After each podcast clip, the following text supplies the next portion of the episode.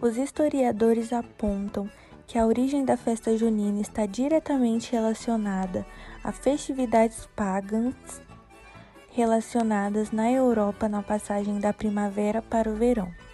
Essas festas eram realizadas como forma de afastar os maus espíritos e qualquer praga que pudesse atingir a colheita.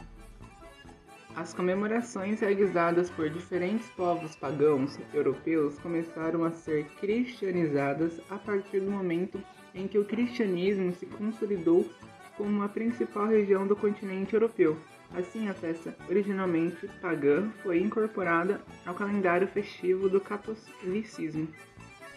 Essa foi uma prática muito comum da Igreja Católica. Para facilitar a conversão dos diferentes povos pagãos, fazia-se uma culturação das festividades, adicionando aos calendários católicos. Outra festa na qual essa prática se repetiu, por exemplo, foi a comemoração do Natal, que acontece todo mês de dezembro.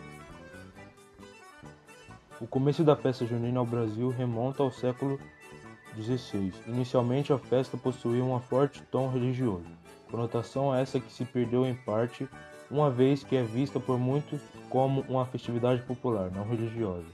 Além disso, a evolução da festa junina no Brasil fez com que ela se associasse a símbolos típicos como zonas rurais.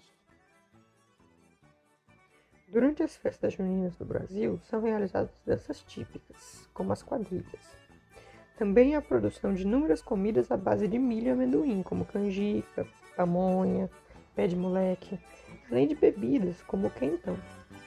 Outra característica muito comum é a de se vestir de caipira.